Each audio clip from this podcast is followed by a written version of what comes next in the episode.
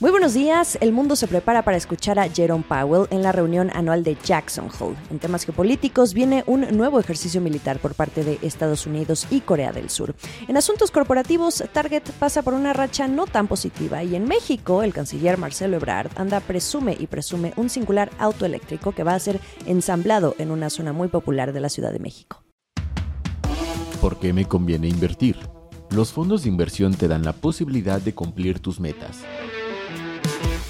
Empieza invirtiendo en los fondos de inversión de BlackRock desde tu app Citibanamex móvil. ¿De qué estamos hablando?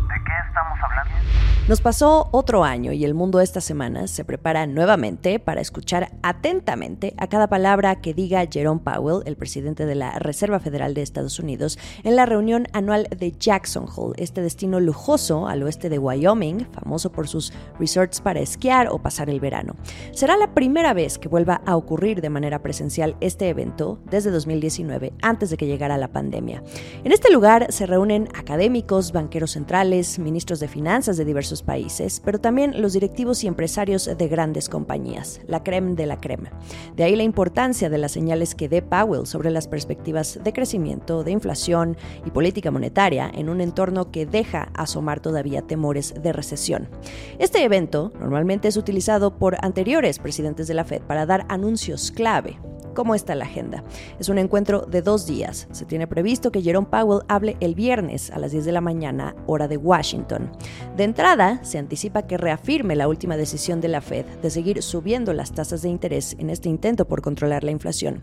Pero quizás sea difícil conocer en qué magnitud serían esas siguientes alzas. Como ustedes saben, algo que sigue muy de cerca Banco de México. Laura Rosner Warburton, quien es economista senior de Estados Unidos en Macro Policy Perspectives en Nueva York, le dijo a Bloomberg que la gran pregunta en esta ocasión es ¿hasta qué punto Jerome Powell va a microgestionar las condiciones financieras? porque se ha llegado a un punto en que la economía estadounidense está mostrando signos de desaceleración. Y agrega que si no se ve más desaceleración y en cambio todo rebota, entonces la Fed tendrá que gestionar de una manera más activa las condiciones financieras. Hace un año, en este mismo evento, pero que ocurrió de forma virtual, escuchábamos a un Jerome Powell decir que las presiones inflacionarias eran transitorias, esa palabra de la que ya todo el mundo hoy por hoy se olvidó, porque precisamente actualmente esa inflación está en su nivel más alto en 40 años. Esta vez sus palabras van a importar más que nunca y quizás enfrente a un público muy difícil. Esto es el dato del día. Pasando a asuntos geopolíticos, Estados Unidos y Corea del Sur van a dar inicio a partir de este lunes a su mayor ejercicio militar en conjunto en cinco años, después de haber puesto pausa a estos ejercicios a gran escala que no lograron atraer a Kim Jong-un, el líder de Corea del Norte, para hacer concesiones en las conversaciones de desarme. Se va a contar con la participación de miles de militares y se espera duren estos ejercicios dos semanas. Lo que han dado a entender estos dos países es que estos ejercicios son de naturaleza defensiva, una forma de coordinar a las fuerzas en respuesta a una invasión por parte de Corea del Norte. Los detalles oficiales no se han hecho públicos, pero Bloomberg dice que es probable que estas actividades incluyan buques de guerra, aviones y vehículos blindados. Lo que se dice es que es casi seguro que habrá una respuesta enfadada de Corea del Norte, este país que por décadas ha tachado las maniobras de Estados Unidos y Corea del Sur como la antesala de una invasión y una guerra nuclear temporada de reportes. Hablemos de Target. ¿Quién ha ido a esta famosa cadena de tiendas en Estados Unidos a comprar cualquier cosa que se les ocurra? La marca está sufriendo, así lo detallan los números que reveló la empresa hace unos días en su reporte financiero al segundo trimestre. Tuvo una caída, fíjense ustedes, de casi 90% en sus ganancias. La razón también está en la inflación y ya había venido advirtiendo Target que el aplicar fuertes rebajas a sus productos para lograr atraer a los clientes, que también se están viendo afectados por la subida de precios, pues es lo que realmente era el del problema.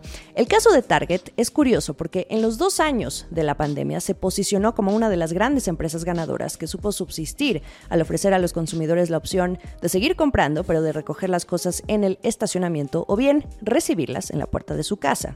La inflación les arruinó esa racha positiva. Pero así como el panorama le cambió muy rápido, actualmente para mal, Target tiene esperanza. La empresa cree que será capaz de revertir esos números y para todo el año espera un crecimiento en ingresos. Dijo que su tasa de margen operativo se ubicaría además en un rango del 6% en el segundo semestre, lo que significaría un salto desde la tasa de 1.2% que registró en este segundo trimestre que acaba de pasar. Según el CEO Brian Cornell, Target se está inclinando más hoy por hoy por las categorías de y productos esenciales para el hogar y también en mercancías de temporada. Por cierto, Target ha cancelado más de 1.500 millones de dólares en inventario de otras categorías que han demostrado tener menor demanda.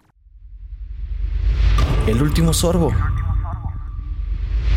De Iztapalapa para el mundo. No hablaré de Los Ángeles Azules, pero sí de una empresa boliviana que quiere ensamblar su coche eléctrico desde esta zona de la Ciudad de México. Quienes siguen al canciller Marcelo Ebrard en su cuenta de Twitter seguramente vieron que este domingo publicó un tuit en el que se le ve manejando un coche de diseño singular anunciaba que ya estaban listos. Se refería a las primeras unidades de la marca Quantum. Si ustedes me están viendo por video, podrán observar este coche del que les estoy hablando. Si es vía Spotify, pueden darle clic al episodio. Vámonos al fondo. Se trata de un vehículo eléctrico de origen boliviano de la empresa fabricante de automóviles Megaflux Electric Drivetrains que dirige Roberto Gottfried. Es una empresa de reciente creación que obtuvo financiamiento el año pasado y que asegura que este será el coche eléctrico más económico que se vende en México. El ensamblaje en este país correría a cargo de la empresa Potencial Industrial en una colonia de la alcaldía de Iztapalapa. Quantum tiene la idea de competirle a gigantes como Tesla y según publicó la revista Forbes México hace poco, el plan es ofrecerlos en una gama para que se utilicen como medio de transporte tipo taxis, como vehículo personal o hasta para ser utilizado como de carga. La razón que dieron es que las calles de América Latina se parecen a las que uno llega a ver en India, por ejemplo. Su precio sería de 6 mil dólares. Se espera que este coche esté disponible a partir de 2023. El canciller Ebrard, quien por cierto anda muy activo en asuntos encaminados a las elecciones presidenciales de 2024, lo ha presumido varias veces también desde su cuenta de Twitter, sobre todo desde que viajó a Bolivia hace pocos días con el fin de conocer más sobre la industria del litio, por cierto, muy ligada a la fabricación de baterías para autos eléctricos. Como decíamos, de Bolivia e Iztapalapa para México y seguramente pronto a otros países del mundo.